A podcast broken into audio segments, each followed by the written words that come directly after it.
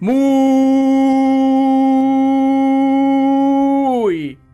buenos días, tardes y noches a todas las personas que escuchan este programa llamado, titulado, conocido como Ni tan Spoiler, capítulo 95. Estamos cada día más cerca de los 100. Aquí David desde Caldera para el mundo. Y acompañado, como es habitual, desde las Antofagastas, el hombre que pasa metido en reunión, el hombre del lápiz rojo, el hombre que tiene que, que, tiene que evitar los eh, ataques constantes de Castrito, Don Nelson. ¿Cómo estamos, amigo? Bien, pues, amigo. Eh, estamos en programa íntimo, no me tengo que preocupar por cierto personaje, Santiago ahí, y sus bu. espero que no se lo haya comido ningún zombie eh, en Halloween ¿ah?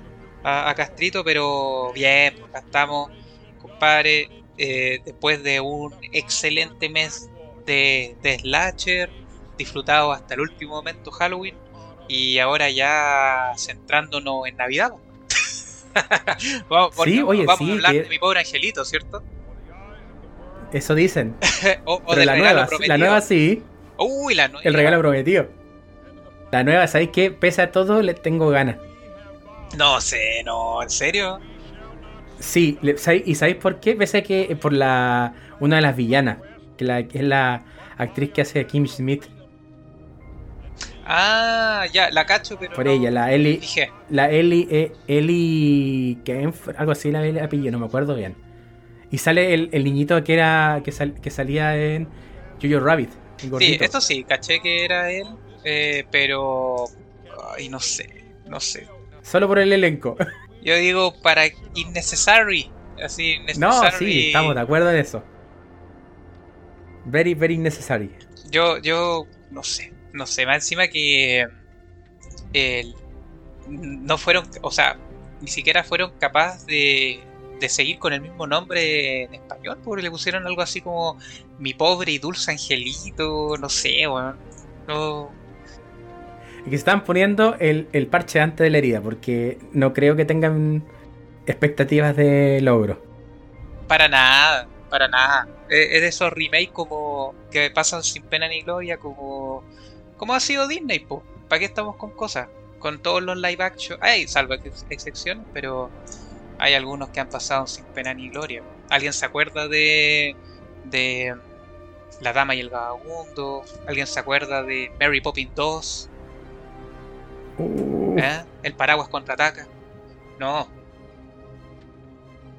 ¿Alguien se acuerda del, Rey León en live action? Oh. No, no, amigo. Yo por eso digo, bad decisions. Malas decisiones. Very bad. Malas. Pero bueno, me imagino que por algo vamos, en su momento podemos podremos hablar de, de ella. ¿ah? Pero, pero bien, bien. ¿Y tú cómo has estado? Yo ahora un poquito dolorido, tuve un, accidente, pero un accidente menor. Estoy recuperando. ¿No lo abdujeron? Y contento. ¿Ah? ¿No, ¿No fue abducido? Casi. Oiga, eh, tipo eh, como como el de no, espero que no como el de. Como el esposo de la Pati Baldonado, ¿no? O él, o, o como el del Día de la Independencia. Ah, no, no. No, tuve ese accidente, pero todo lo compensó porque la actividad con Radio Comunitaria Amanecer funcionó bastante bien. Logramos el objetivo de la.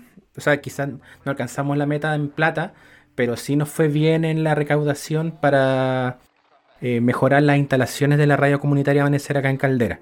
Muy bien. Así que eso me tiene bastante contento. Oye, ¿cuál es la página web de.? Porque se transmite online también. Sí, es Radio Amanecer caldera.cl. De todas maneras, voy a, colgarlo ahí en. Cuando subamos el capítulo. Nunca está de más ahí por si quieres escuchar música local o, también estar pendiente de, los programas que, que se transmiten por, por esa señal. Y, dentro del, del streaming hicimos un, hicimos un bloque en la madrugada de cuentos de terror. Entonces se, se como los cuentos de terror. ¿Le temes a la oscuridad? Claro, pues, así como lo único que faltaba era la fogata. Ah, y, después pasaba entre medio, iban como trailers de películas viejas de terror y canciones de harto rock chileno de terror. Medio gótico. Lo- lo- los quincheros. ¿ah? Claro, Guasos Quincheros, la, toda la nueva ola. Claro. Excelente. Sí, no, pero bien, bien interesante. Buena, buena. Bien. Me alegro, me alegro. Estuvo, estuvo interesante entonces. Estuvo amplio, fue como, una, como sentir una especie. Como una especia. Sí, eh, al- Algo, algo que te hacía sentir eh, como viendo más, viendo cosas que no entendías. Claro, viendo más allá, pudiendo doblar el, el espacio y el tiempo.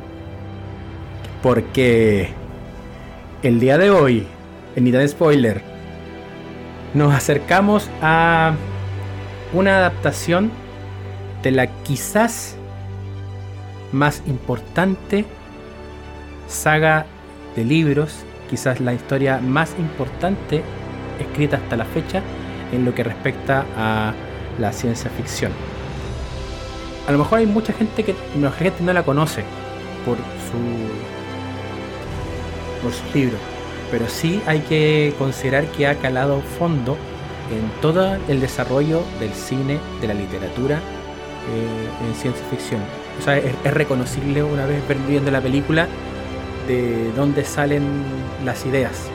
Porque hoy, de la mano de Don Denis Villeneuve, poniendo su impronta, adaptando la, la obra del bestseller de Frank Herbert, nos trae ya spoiler el capítulo dedicado a Dune.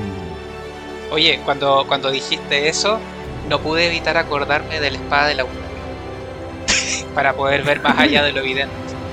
Sí, es que esta obra es, eh, tiene es bastante compleja de lo que se basa y en lo que en lo que finalmente vimos porque este no es la primera no es el primer intento de adaptar a Dune. Correcto, correcto. Es, es una. Es una. No, no quiero decir que es un film maldito, pero debido a su complejidad y, y- y que además hablamos de una obra antigua, estamos hablando de una obra del 70, eh, una cosa así. De 65. 65, mira. Entonces, donde la ciencia ficción efectivamente era catalogado casi como serie B dentro de lo que era Hollywood. Entonces, eh, pensar una, una historia con una profundidad política, social, con unas batallas eh, muy eh, trata- eh, que están tratadas de llevar en el papel de una forma bastante eh, power, poderosa, creo que era complejo. Claramente, claramente. Pero comentémosle a, a nuestros auditores y auditoras, nuestros ni tan spoilitos, de qué se trata Dune. Bueno, como, lo, como ya se imaginarán, eh, en sí Dune es una. nos lleva al futuro, eh, cerca del año 10.000, eh, en la cual eh, un planeta se ha convertido en, en la pieza vital de lo que es el universo. En este caso hablamos del planeta Arrakis, en el cual, debido a sus condiciones, es también denominada Dune, ¿ya? o Duna en español, o las dunas en español, no sé, no sé. Las dunas. Eh, Las, deso- la- la- las desopilantes aventuras de las las desopilantes aventuras de las dunas y de los gusanos cósmicos. y Claro, eh, de los flipantes de tus gusanos cósmicos. y eh, por qué la relevancia de este de este planeta y eso es debido a cierto eh, elemento que, que se encuentra ahí que son una, una especie una especie Eh, la cual ha sido clave para lo que es el comercio y la eh, lo que tiene que ver con los viajes espaciales.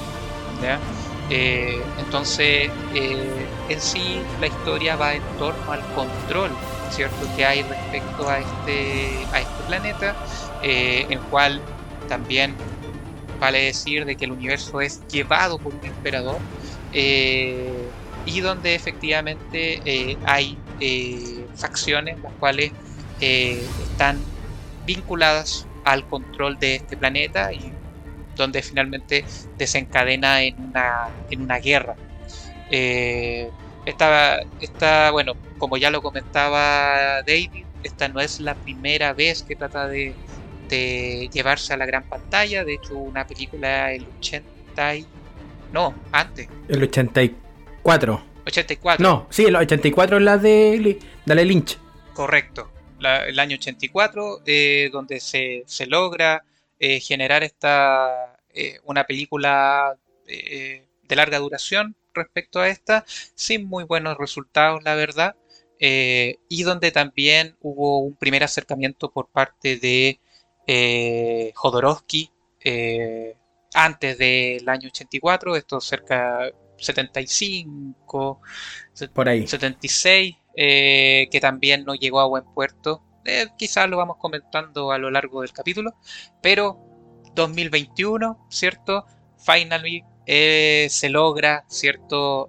presentar el 3 de septiembre lo que sería Dune, la película de Denis Villeneuve, y que hay que decir ha sido un éxito en donde ya, bueno, la película fue bastante cara, 165 millones de dólares, y donde la recaudación está llegando casi a los 300 millones de dólares, considerando de que esta película fue presentada por streaming y en televisión.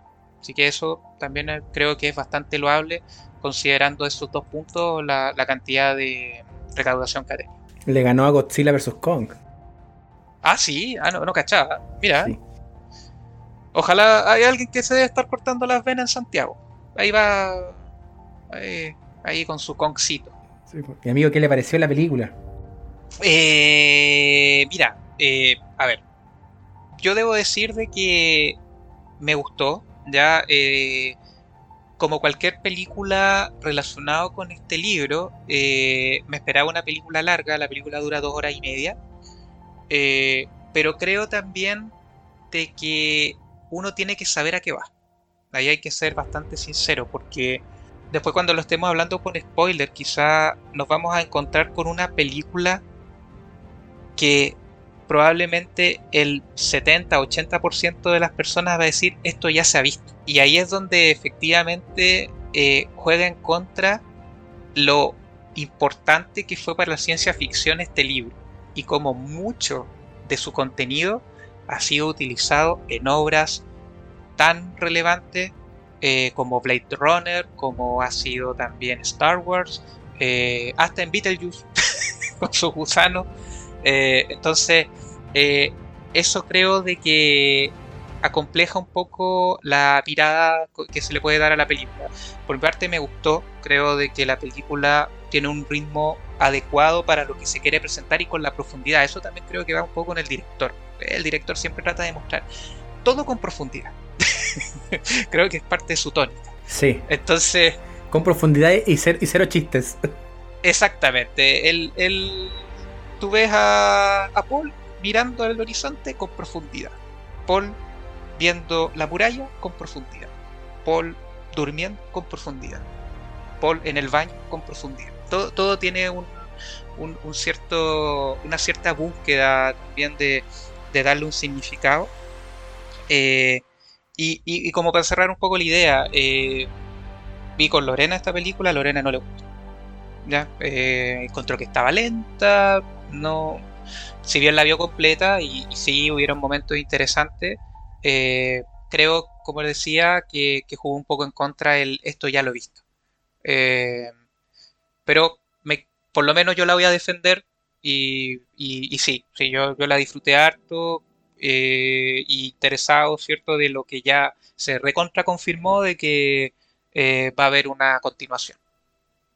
después podemos entrar en detalles, pero sí. ¿Y a ti, David, qué tal? A mí me pasó algo raro. ¿Ya? De Vertía me gustó. ¿Ya?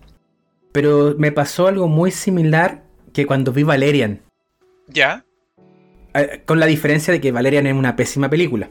Pero esto que tú dices de esto ya se ha visto. Hay que recordar que Verhoeven antes hizo el quinto elemento antes de hacer Valerian. Y el quinto elemento toma mucho de Valerian y le da el toque de, mm, de autor. Pero Valerian es una pésima película. No. entonces no tiene, no tiene por dónde salvarse. Y acá el impacto que tiene Dune en la. En, lo, en la, como la cultura popular Y no solamente el Dune de Herbert, lo literario, sino que también todo lo que alcanzó a crear Jodorowsky, como esta forma de imaginarse el mundo, de legarnos a todo su equipo después que fue utilizado en un montón de obras. O sea, yo creo que todos conocemos a Alien y ahí estuvo metido Jigger. Ese, ese, este es un gordo con el que me encantaría tomarme una chela, Así para que me cuente un poco de. Sí, y hablando en suizo. Eso, sí. No, pues es alemán. Es alemán, no, pues, alemán, es alemán con un inglés más chanfleado, pero sería espectacular. Es muy malo. Sí, sí, es, maravilloso. Sí, pero la, cosa es que eh, teniendo todo, teniendo un eh, backup tan grande que logró como tras, traspasar toda la ciencia ficción, yo no me de verdad que no me imaginaba nunca nadie que pudiese o sea, pudiese adaptar porque muchos de los fans lo que iban a esperar era todo esto psicodélico que había planteado que había planteado en su momento Jodorowsky o, y que malamente no alcanzó a plasmar Lynch en su primera la primera adaptación de la o sea la primera adaptación que llegó a llegó a cine que llegó a ser filmada de Dune y aparece Villeneuve que venía de o sea Arrival un muy buen trabajo con Arrival con una con una discusión sobre lo que es lenguaje y cómo el lenguaje crea, crea y construye realidades, una visión constructivista del lenguaje. Y después cuando lo que busca con eh, Blade Runner, sobre todo en esta escena en la cual el, el protagonista cree, se da cuenta de que él no es el elegido y que nos habla directamente a nosotros como nosotros humanos creyéndonos la raja. Entonces no me parecía muy distinto eh, que tomase una obra que habla del, ascenso y caída y, vuelve, y volver, volver a ascender de una dinastía y que esos ires y venires terminan con, terminan con guerra. Entonces, empiezo a ver una película que se toma esos tiempos para poder profundizar en esos contenidos. Yo no sentí que fuese una película lenta. De hecho, las dos horas y media que dura se me hicieron muy cortas mientras veía la película. A diferencia de Blade Runner, que esa sí la sentí lenta, pese a que me encanta como película, pero sí, es lenta. En esta película pasan pocas cosas porque el foco está puesto en el desarrollo de los personajes. Y creo que eso es un poco lo que la sensación extraña que me dejó fue que cuando terminó dije, pero esto recién el prólogo. o sea, esto está, y claro, yo no sabía que iba, a haber Doom primera parte. yo no, venía con eso yo, yo creo, yo la verdad estuve muy alejado de la del desarrollo de la película. Yo, la verdad, a mí me tomó por sorpresa cuando dije, cuando vi el tráiler. Ah, mira qué bien. Eh, pero claro, no, lo supe. Y de hecho, cuando vi la película, cuando aparece abajo parte 1, dije, ah, no. ¿Hasta dónde vamos a llegar? ¿Ya? Eh, pero no lo esperaba. O sea, también pensaba de que, oye, ya si son dos horas y media o tres horas, iban a tratar de hacer un resumen o acercarse más a, lo que se trató de hacer en los 80. Lo cual me parece súper bien. Estamos hablando, estamos hablando de eh, una historia muy rica, o sea, estamos hablando de dos trilogías o tres trilogías, una cosa así que... Son como, si son 21 libros. Cacha, eh, pero, ojo, la mayoría, la mayoría escritos por el hijo de. Ah, sí, no, no, correcto. Es que falleció, falleció temprano, pues si falleció como el 86 y el 85 alcanzó a sacar el cuarto libro, una cosa así. El cuarto libro. Entonces. Claro, cuarto libro, porque igual hizo algunos spin-off entre medio. Exacto. Creo que en total, en total, Frank Herbert debe haber escrito de esos 21, 7 libros. Ya. Hacia el ojo. Y ahí, y ahí el hijo dijo. Mmm, necesitamos platita. Mm, ¿Qué podríamos hacer para mm. continuar la historia? claro, agarró el, número de JJ Martin, dijo, oye, ¿cómo tú haces tú para alargar tu historia exacto, al infinito? Exacto, tal cual, tal cual. ¿ah? Dijo, amigo, amigo, usted, usted siga esto, ¿no? siga estos consejos. no, pero es muy rica la historia en sí. Eh, como para, para efectivamente jugársela y, tratar de incluso eh, tratar de lograr una, una, una saga que, quisiéramos se acercara a lo que se vio con el Señor de los Anillos. No sé si, si pudiéramos llegar a soñar con algo así, la verdad. Porque eh, pensando un poco en, el tema de, esto de, de, la evolución del guerrero, del camino del guerrero, eh, no muchas no muchas historias en la gran pantalla han logrado mostrar a cabalidad eh, esta eh, en sí todo, todo el camino. Yo me imagino que eso podría llegar a lograrse no en el cine, sino que con una aproximación tipo transmedia. O sea, lo mismo que se hizo con Star Wars. De como el universo eh, expandido de Star Wars. Que ya no sé cómo se llama, si existe todavía. No, ya no existe. No, no existe como universo expandido, no. no. Aunque, aunque eh, pucha, ese comité creativo se desdice cuando le conviene. Porque eh, es como, no, eh, depende de la circunstancia, esto podría ser considerado canon. O si no, no. Depende un poco hacia dónde queremos llevar las tramas. Y especialmente con lo que ha pasado con The Mandalorian y los spin-offs. Pero eso es harina de otro costal. Pensando en es el camino, que hoy ya sabemos de dónde lo sacó Mandalorian. Ojo ahí. lo sacó de Dune. Sarlacc. Claro, de ahí viene, por si acaso. No es algo original de, del rancho Lucas. Pero la cuestión es que eh, yo creo que ese va a ser el camino para poder eh, adaptar o poder expandir un poco la experiencia que creo que va a terminar siendo trilogía. me, da esa sensación que van a utilizar los, primeros cuatro libros para hacer una trilogía de películas y efectivamente dirigirse a lo que se hizo con El Señor de los Anillos. Ese, ese creo que el camino. No, veo otro para, para lo que se está logrando con, con Dune pero me preocupan algunas cosas relacionadas con un poco el impacto. Porque no sé qué, tantas personas que llegaron a ver Dune se encontraron con esto que me encontré yo, de que yo no tenía, como tampoco seguí el desarrollo, Maya dije, a ver, ¿a quién actúa? Mmm, la Rebecca Ferguson, me agrada. Don Timothée Chalamet, muy bien. Todos y así viendo con todo, Oye, era una todo el elenco. De, de elenco que a mí me impresionó. Yo no eh, con suerte sabía que, trabajaba en los Isaac.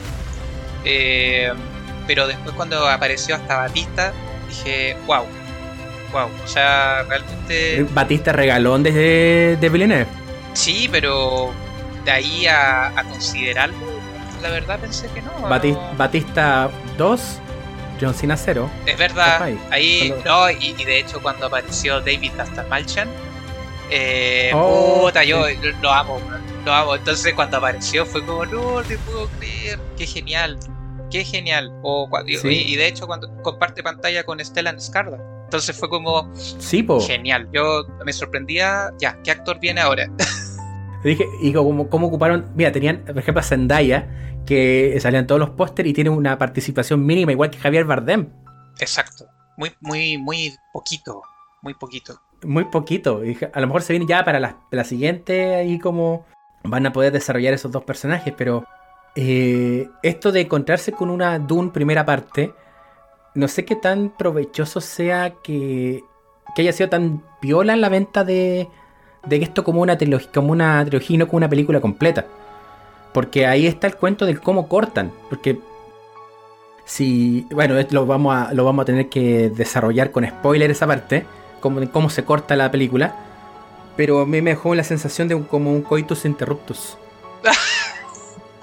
eh, pucha, sí, sí.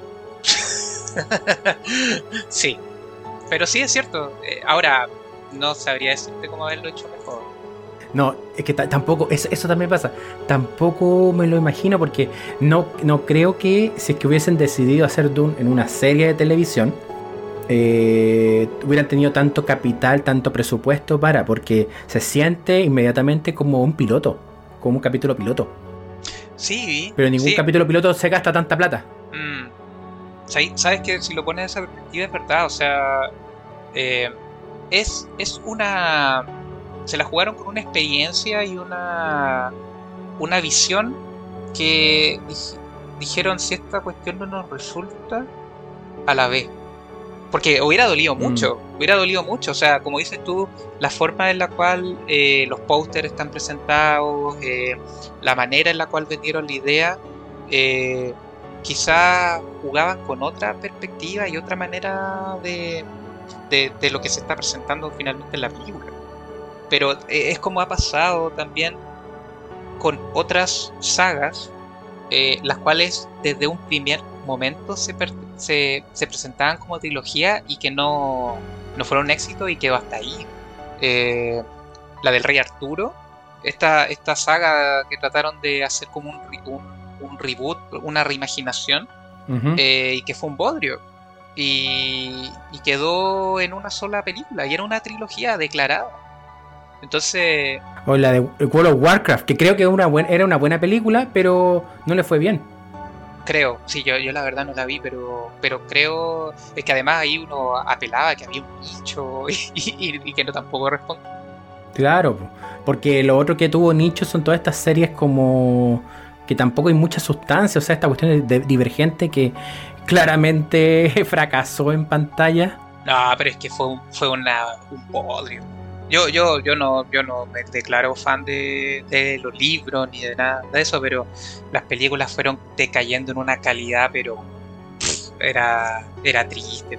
Es que no tenían, es que por eso, pues, cuando tenemos estos como universillos de tratar de adaptar libros, eh, necesitáis que la fuente sea potente, que tenga sustancia. O sea, vamos a la, vámonos a la televisión. El último gran hitazo fue el, fue Game of Thrones que hasta que, cuando se le acabaron los libros, los guionistas no supieron qué hacer y la calidad decayó, pero al suelo.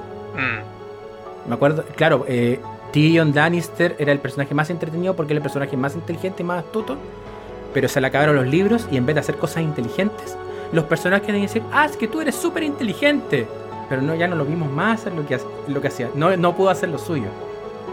Me, me reabriste una, una herida perdón. Cuando vemos Dune, Dune eh, hay cosas que no te explicaron. Y que uno podría decir, ay, cuestionarse, pero te das cuenta, mientras lo ves, de que hay algo de base. O sea que esto a lo mejor nunca me lo van a explicar, pero tiene explicación. Correcto. Se siente, se siente que hay, hay sustento en, el, en la construcción de mundo. Y creo que la apuesta de Villeneuve igual es arriesgada. O sea, esto de, de que la primera fuera sea presentación de mundo. Oye, de hecho, respecto a eso, hay, hay un comentario eh, que, lo pude rescatar de, otros conocidos, no, no, voy a decir nada más, los conocidos, que me decían, esta película no es para mí. Eh, ¿Y por qué? Porque decía que era como una película inteligente. Y yo decía, pero ¿cómo? ¿Cómo inteligente? Decía, sí, porque resulta de que como que eh, te va mostrando las cosas de a poco o tienes que ir infiriendo cosas.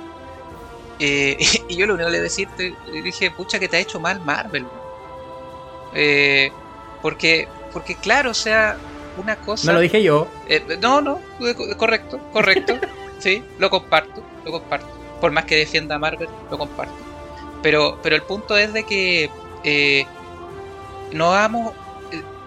es muy probable que por mucho tiempo no hemos mal acostumbrado a la inmediatez y a la explicación o la el que te expliquen a lujo de detalle todo. Y, y, que efectivamente la, la, generación de suspenso, la generación de, de, expectativa de qué va a suceder, o incluso, como, como bien lo comentaba David, que, que al, al, final ocurren ciertas, ciertas cosas, eh, hacen de que a uno lo mantengan expectante. Eh, ya, ya aburría o aburre de que no, esto va a pasar después. Eh, ¿Por qué no? Porque si te lo están explicando con pera y manzana, va a pasar. Entonces, eh, si bien creo de que fue bastante duro con el comentario esta, esta persona,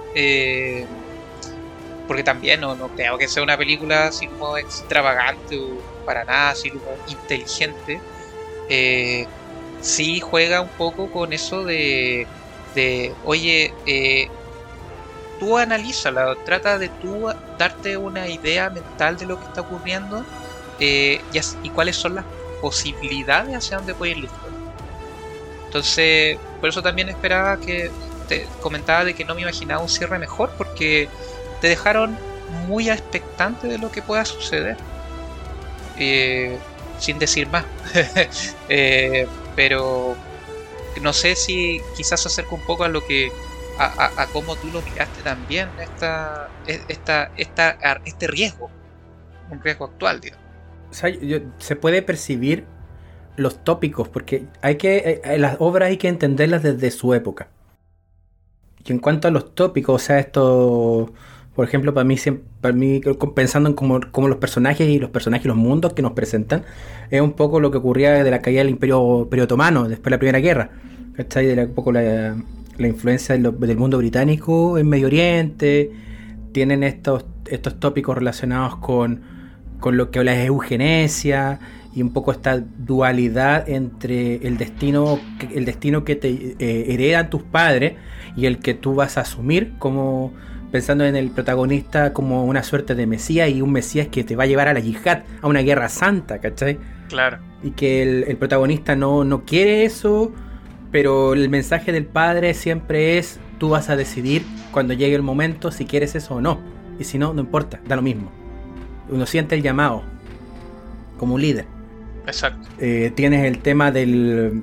Bueno, eh, esto fue en el 65, en el 30 y tanto se sintetizó, el LSD y un poco la especie es una analogía de, todas estas drogas que lo que hacen es eh, alterar la percepción del alterar la percepción del estado de conciencia de todo lo, lo, psicodélico, lo psicotrópico, ¿cachai?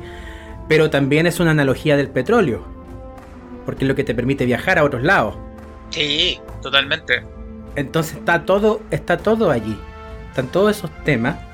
Pero creo que también eh, e-, esa, toda esa mirada está como bastante actualizada en el. en lo gráfico. En lo gráfico de la película. Y eso me, agrada, me agrada bastante. Me agrada bastante que eh, e-, es respetuosa con la con el obra origen. Pero también eh, tiene otra aproximación y creo que ahí es superadora. O sea, mucho, puede, que haya muchos fans de lo que no logró hacer Jodorowsky, pero es superadora en no hacer lo que hizo, lo que quería hacer Jodorowsky.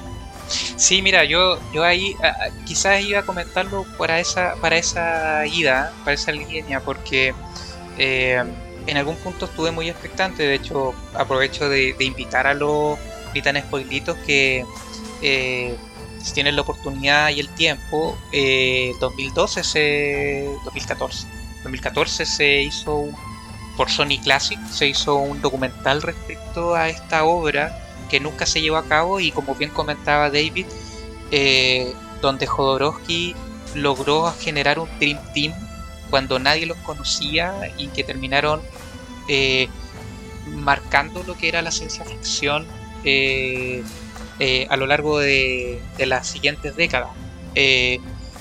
Pero lo bonito de ese documental también es cómo él trata de traspasar esa, esa visión eh, por medio de, un storyboard que él había, él había analizado. Entonces, para mí, al ver la película, tenía que tener esta constante recordatorio de este storyboard y cómo quería representar a alguien eh, muy abstracto, muy psicodélico, eh, frente a a una, a una presentación mucho más concreta, eh, mucho más realista. Realista pensando en 9000 años después, o sea, pero, pero realista también acorde a lo que la ciencia ficción nos ha ido llevando. Eh, y como dice David, muy respetuosa. Yo desconozco, por ejemplo, si en los libros eh, se utilizaban estos tópteros para poder moverse dentro del, dentro de lo que era Arrakis. Eh, eh, o terminó siendo, por ejemplo, una, un acercamiento a, para demostrar cariño a lo que trató de hacer Jodorowsky también. Porque habían, eh, habían cierta, ciertos rescates de, ideas que, que, a mi entender muestra un aprecio por esta obra que lo único que se buscaba era tratar de llevar la luz de una manera eh, adecuada, eh, de una manera eh, con distintas perspectivas, pero soñada y representante de lo que, de lo que era el libro. Entonces, por ejemplo, cuando aparecieron este tipo de máquinas, la verdad a mí me, gustó mucho. Nunca esperé encontrar colores psicodélicos o, acercarnos a las naves, por ejemplo, que, se presentaban por, por, por Jodorowsky. Eh, pero creo de que hay algunas imágenes y algunas visiones muy lindas, eh, muy, eh, muy llamativas y que creo que, en parte hablan de, esta influencia quizás que, se podría haber generado con estas distintas versiones en el tiempo de, la obra. De hecho, quedé a la expectativa de, qué color iba a ser la especie. por ejemplo. Y, que y claro, o sea, que, haya sido roja también me, me, pareció me pareció interesante, especialmente con los contrastes. Yo, yo estoy asociado al área al área de la minería, eh, la vida real. Entonces, eh, esta, estos dejos dentro de, de, lo que podía ser una, una separación respecto a la arena, la cristalización que, se mostraba, eh, me encontré súper atrayente, la verdad. Eh, a mí me gustó esto de del contraste que se hace desde los mundos, porque el mundo de los Atreis era un mundo paradisiaco, o sea, igual era como lúgubre, pero lúgubre un poco en el destino que ellos sentían, que yo creo que eso está como lo representado, pero tenía acceso al agua, por ejemplo, que el agua se convierte en algo, algo crucial porque es tan importante para los personajes que el hecho que te escupan es un elogio, porque estás pasándole tu agua y tú vales lo que vales en agua. Y va en el mundo donde eso, eso tan preciado no está, pero en, fines económicos, un polvillo, un polvillo es el, bien más eh, importante para toda esta mecánica como capitalista. Si es cierto, eh, el Don cuando, cuando escribió la. Don Herbert cuando escribió la obra, eh, no tenía como esa pretensión, pero por lo menos se lee hoy así. Que claro, que es como el petróleo, está en, países que no le importan a nadie, que se ven áridos, que la vida no podría, para vivir ahí tienes que ser prácticamente un guerrero para poder sobrevivir en el espacio vital en el que estás, diciendo que ese espacio vital podría ser un paraíso, y no lo es por intereses económicos. ¿Ya? Pero aún así, aún así, y viendo toda esa riqueza, te logran eh, mostrar que hay belleza en ello. Por ejemplo, la ratita, la, eh, ratita es una buena analogía. Aparece constantemente una ratita y la ratita simboliza la vida. O sea, la ratita está, puede estar entre medio de las pocas plantas que hay. La ratita eh, puede estar en el desierto, la ratita puede salvarse de los gusanos gigantes, que hay un gusano, gusanos gigantes que viven en este, en este planeta desierto. Pero es, hermoso de ver, hay, hay, vida en el desierto y creo que es un poco lo que nos pasa acá en Chile. Eh, para quienes, quienes no sepan, Chile es un país largo y angosto, y lo cual nos, nos permite tener distintos tipos de, climas y paisajes. Eh, generalmente eh, hay una, suerte de surcentrismo en cuanto a lo que es la belleza, que pensamos acá en nuestro país que mientras más verde más bonito, pero es nos es difícil, a menos que no, no vivamos en, que no hayamos nacido en estos pedazos de tierra más áridos, en encontrarle belleza al desierto. Y yo creo que el desierto eh, hay que sacarse de la cabeza de lo verde para poder apreciar. Eh, y esta película, me, desde cómo presentan Dune, eh, me parece bastante interesante. Y ahí yo lo hago la diferencia, por ejemplo, con los, planetas desérticos, que creo que George Lucas es un tipo que es un buen costurero, pero no, no sabe muchas veces con qué tela está cosiendo. Entonces, cose un, un, planeta desierto. Tatooine, ¿cierto? Tatooine, sí. Tatooine. Cose Tatooine, pero la belleza del desierto no está ahí. Está lo árido, lo solo, lo solo, pero no está la vida. Hay un pueblo en esta película que se llama los Fremen, que es como el pueblo, se parece mucho a decir Freeman, los hombres libres. Mm. Entonces, los Fremen, estando los Fremen ahí en el desierto, nadie los ve a menos que ellos quieran ser vistos. Son como ese pequeño, ese milagro que, ese milagro de la vida y que son, son libres dentro de, dentro de todo. Entonces, eh, en eso creo que ha sido, que fue eh, eh, Villeneuve y su equipo bastante diestros en poder mostrarlo. Totalmente, totalmente. Y de hecho, hay un par de escenas en las cuales esa representación de estamos acá estamos viéndolo y aparecemos cuando estemos eh, estimemos conveniente, eh, están muy bien logradas, especialmente en momentos de sigilo y, de ataque, va a ocurrir algo, digamos, que muestran todo ese potencial. Eh, y de la belleza también del desierto. O sea, yo, yo me quedo, como bien lo comentaba David, eh, acá al norte estamos dentro de, inmersos en un desierto, con una belleza muy, muy única.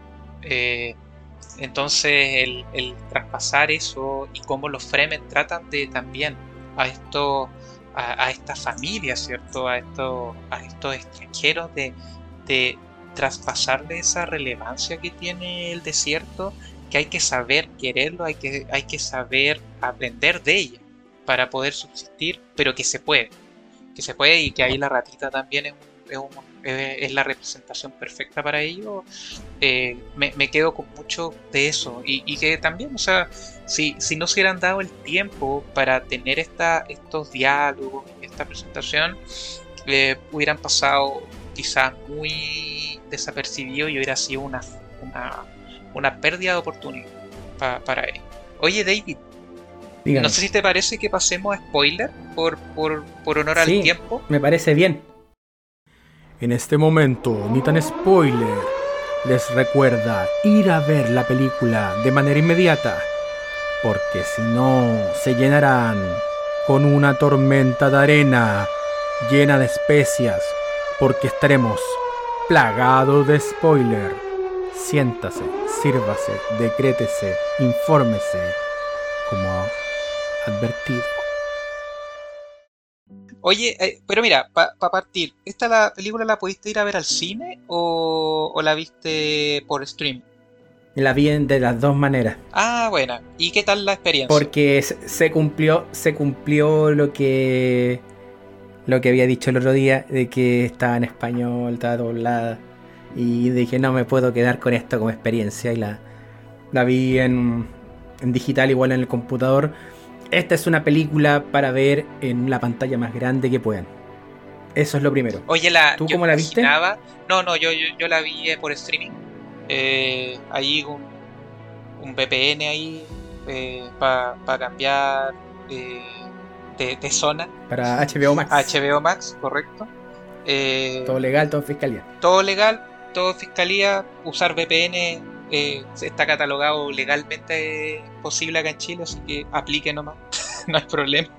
Eh, y, pero sí debo sincerarme que la experiencia de haber visto esas naves, esas imágenes de las naves en el espacio, eh, escucha, en algún momento espero, acá no hay IMAX, pero en IMAX debe haber sido mojable, esa es la palabra, me imagino. Sí. Me imagino.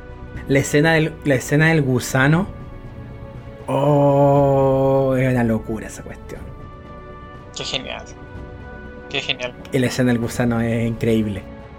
De ahí la pongo muy en la, al lado de la, de la del, gusano de Lynch. Que el gusano de Lynch está más, yo creo que por un tema técnica está mucho más cerca del, del gusano de Star Wars. Correcto. Que del gusano de Villeneuve pero es más comprensible porque todo lo que pasa en la película de Lynch está como muy compactado y creo que no le echo la culpa a él porque Lynch es un muy buen director. Yo creo que tiene que ir los productores y me estuvieron metidos. Creo que comparto la tesis de Jodorowsky en ese sentido. De que la película es mala porque alguien le metió mano y se la le hizo comprimir absolutamente todo. Todo lo que puede hacer estuviera ahí. Y creo que esto de sacar un poco los soliloquios sacar un poco estos pensamientos muy de telenovela cuando los personajes están pensando y se escucha su, su pensar, haberlo sacado ah, en esta película, creo que fue muy inteligente. Creo que es súper inteligente, eh, sobre todo en cómo te va desarrollando a Paul.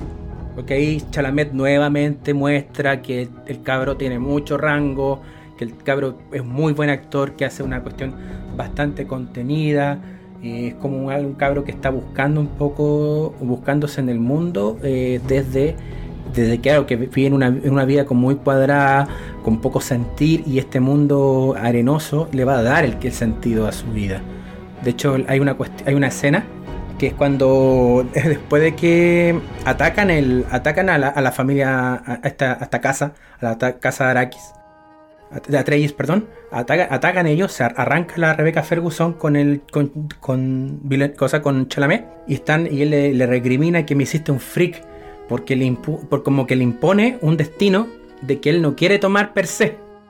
Porque le ponen, lo ponen, lo, ponen en una posición muy alta, siendo que él quería ser solamente un humano. Pero desde la parte del padre lo están poniendo como el heredero del duque y por el lado de la madre es el pináculo de su evolución. Y él sabe que tiene es distinto de Luke, porque vamos ahí hay un, esto Luke está basado en Paul Atreides. Así es. Luke, Luke se descubre como descubre que él es el elegido, pero Paul sabe que es el elegido y no quiere.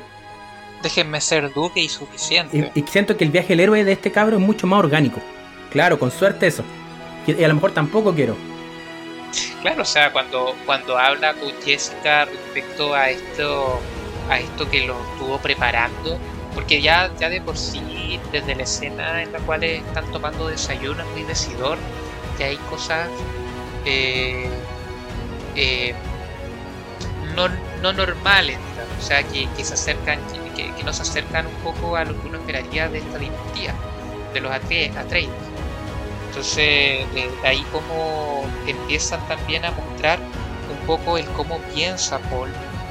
De hecho, hay una escena en la cual eh, está conversando con alguien, no, recuerdo quién, eh, y, si le preguntan si él, creía en, el Mesías, eh, y él dice, no, eso es un cuento que se le ha inculcado a la gente, algo así o no.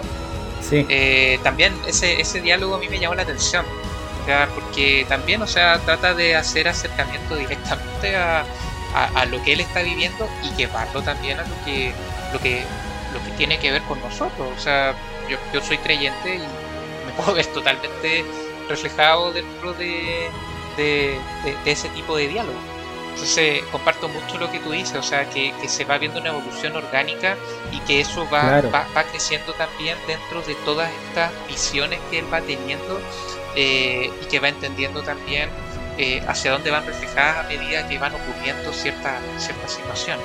Es que igual ese es un tema que ya había tomado Villeneuve, en, como lo habíamos dicho como en un inicio de este, de este programa, este podcast, eh, con, con su protagonista de, de Blade Runner, que se empieza a reconocer que existe un replicante que nació de manera orgánica, que es el llamado a unirlos a todos. Y acá, claro, pues es como lo que le pasa a Luke. Se siente que él tiene una misión, eh, empieza a desarrollar la misión, pero en, eh, en, Blade Runner le dicen, oye, chiquitito, tú te crees tan importante, tú no eres el Mesías. acá eh, Paul quiere escapar de eso en un inicio, hasta que decide tomarlo, decide tomarlo, pero sabe que no puede, no, el Mesías, hasta el Mesías tiene que aprender. Correcto. Eso es, el Mesías tiene que aprender. Qué buena frase de Sí, la voy a anotar en mi libro de frases. Así es. De repente no, nos inspiramos, ¿eh? es verdad. Sí, nos inspiramos. Y que, claro, volviendo un poco al, al, final, que no lo, no lo mencionamos, eh, la, película termina abruptamente cuando está Jessica, la madre de Paul y Paul, y logran encontrar a, los Freemen, los Freemen se encuentra con, la, con la chica que siempre estuvo teniendo visiones, que era Chani, el personaje interpretado por Zendaya, que no salió re poco en la película. Oye, a mí me da que la verdad es que eh, he, tenido la oportunidad de fin de semana de ver cable eh, y a cada rato un comercial de un perfume de Zendaya. Y te prometo que cuando aparecía cuando aparecían estas visiones en talla, se me quedaba pegada la canción de los comerciales del perfume, porque también son como en cámara lenta y mostrándole el rostro y, combinando con ropa así, entonces hecho empezaba así, I'm invincible. Así que si alguno de los Nitan spoilitos también pensó lo mismo, amigo, no está solo. Nos hace mal la tele le hace mal. Y ¿sabes qué hace tan mal? Porque el, el, hate que hay con Zendaya por ser, con ser y no ser Mary Jane a la vez, en la Spider-Man del, de Tom, el, del niño araña. Ah, bueno, sí, sí, es verdad. Entonces, como que, que la presencia de Zendaya un poco generaba repulsión. A mí no me cae mal. Yo encuentro que la, la, cabra tiene, tiene talento. Y sale y claro, pues se encuentran con eso. El, eh, Paul se enfrenta a una prueba enfrenta, eh, que significa pelear a muerte, siendo que es la primera vida que va a tomar. Porque te hacen el énfasis de que nunca mató a nadie. Siempre estuvo preparándose para el momento en el cual tuviese que llegar a tomar las armas, siendo que él no quería, pero tenía que estar preparado. Y, se, y toma por primera vez, y le cuesta porque él es, eh, pese a que pelea con un tipo muy fuerte, él es superior en todo momento a él, al enemigo. Sí. Oye, y, y ahí, ahí es donde también eh, llega como a un buen puerto eh, parte de las revelaciones que él iba teniendo con la con la con estos, estos, estos sueños. Porque se encontraba con esta persona y donde ahí entra un poco lo que uno esperaría que pase o lo que la lógica esperaría que ocurriera y que no ocurre. La lógica es como, oh, viene el romance adolescente y no, no pasa. De hecho, todo, nadie, nadie le, ella, tampoco le tira así como, ah, yo creo que vas a ganar, ¿no? No, yo creo que me gustaría que sufras poco, lo vas a perder y todo lo demás. Claro.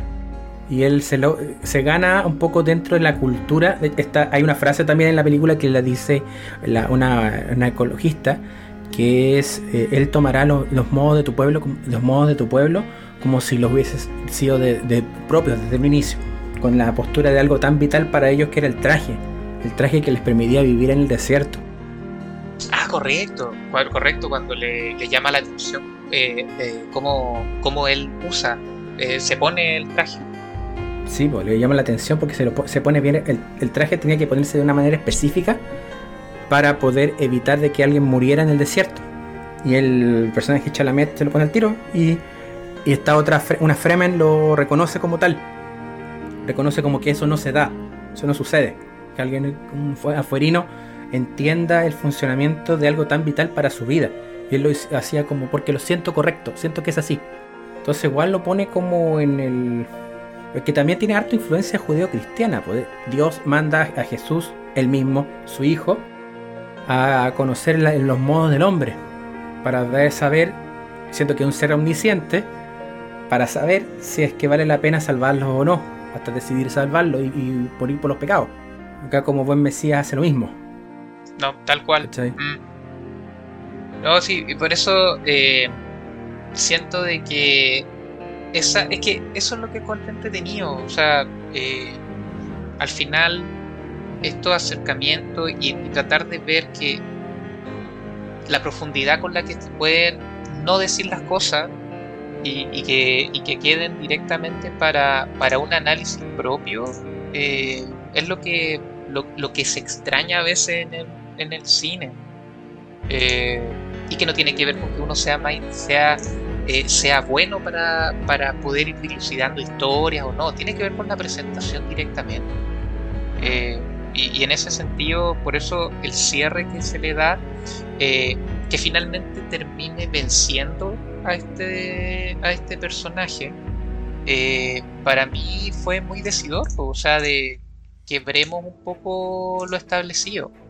A Yamis, creo que se llama Yamis, algo así, el, negrito, y que, y que era supuestamente el que te iba a, ibas a tener que aprender mucho de él, ¿sí? declarado. Sí, pues. Y claro que, claro que aprendió, Sí, porque en las visiones, porque una cosa que también te ponen en el manifiesto, las visiones que tiene Paul no son exactas, no se cumplen exactamente. Y claro, te ponen, claro, en su mundo, en el mundo del, del principito, Bill Pap, claro, el que te va a enseñar te enseña como un amigo, bacán, buena onda. Pero en la vida real no es tan así. Este tipo te viene a enseñar que eh, la vida no es color no es color de rosa y, la, vida tienes que sobrevivir eh, bajo ese tipo de reglas y te enseña a través de eso, a través de su propia derrota.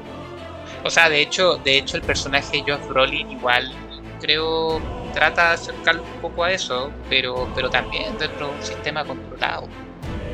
Oye, punto, punto también a favor, me gustó harto el tema del campo de fuerza, eh, digamos de escudo protector que usan. Eh, me gustó mucho cómo lo utilizan y, cómo también tratan de mostrar las debilidades que tienen. Que, no tiene que ver directamente con la fuerza, tiene que ver un poco con la velocidad con la cual se está impactando. Sí, con la velocidad, la técnica. Sí, eso lo encontré súper súper bonito, digamos. Eso también es inteligente porque te pone detalles. Por ejemplo, hay gente que leyó el libro y que, por lo menos lo que, lo que he leído, hay hartos detalles que son para los fans del libro. Pero tienen un sentido como narrativo. O sea, es narrativo la forma en que, por ejemplo, la Jessica y, y Paul se comunican con, lo, con lenguaje de señas. Pero también el, el cómo usan esta armadura. Sobre todo, sobre todo en la pelea que tiene que tiene Jason Momoa. Cuando está, está peleando. Toda la pelea, toda la pelea de Jason Momoa tiene como un sentido un poco más emotivo porque te muestran cómo es herido. Entonces, eh, como hacen este, este cambio entre cuando le dan golpes que no son letales hasta los golpes que son letales, que cambia el color de la, del campo de fuerza. Correcto. No, eso, eso lo encontré notable notable. Igual, claro, eh, eh, haciendo el símil, cuando el Duke Leto también recibe finalmente este dardo, como vibra hasta finalmente lograr penetrar el, esta, este campo. Sí, eso. La pelea que tiene Duke, o sea, tiene Leto, y digo pelea, pero no es pelea cuando está en la corte del, del varón y rompe el veneno. Ah, sí, sí, sí, correcto. Sí, pues ahí acaba con la gran mayoría de la corte, pero el, como rata, el, el, varón también se la sabe por libro y logra escapar. Y, lo, y me gusta que lo muestren como un personaje tan grotesco. Sí, sí, de hecho. Y que, lo, y que le, den, le den una aproximación de monstruo, porque no lo muestran entero, completo al tiro claro, primero entre las sombras, luego el rostro, eh, ya después que, que, empiezan a mostrar los artilugios que utiliza, la tecnología para poder transportarse debido a, su, a su tamaño. Y que finalmente se encadena en ser un empresario capitalista rígido. cualquier parecido con Piñera es mera Cualquier parecido con. No, era este era más como Chadwick. Eh, sí, haciéndolo civil, sí, en realidad. Claro, claro. no, y aparte es que, había, había una, una noción, y además igual, por ejemplo, me encantó el tema de cómo para sanarlo utilizan este tema como de petróleo. O sea, sí. le, di como una connotación así como muy, aparte grotesca, eh, sucia, eh, o sea, como que él para sanarse tiene que estar en esta inmundicia y en esta grasa petrólica, aceitosa, eh, cara, como, como, también tú haces el, el cine con el petróleo. Eh, eso, eso es notable también. Sí, se tiene que bañar en la mugre que crea para poder seguir vivo, porque solamente la mugre mantiene ese sistema. Exacto. Eh, eso no había que dejarlo pasar. bueno, bueno. Sí, no, definitivamente no. Don David, yo creo que ya no sé si te, parecería analizar otra cosa o, vamos ya como con las últimas perspectivas.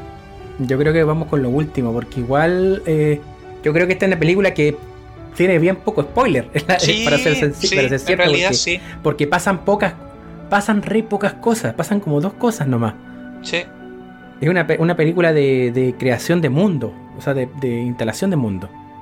Así que yo puedo, yo creo que yo recomiendo esta película, recomiendo también verla Dune de, Lynch, ver el documental que les mencionaba Nelson, se llama Jodorowsky's Dune.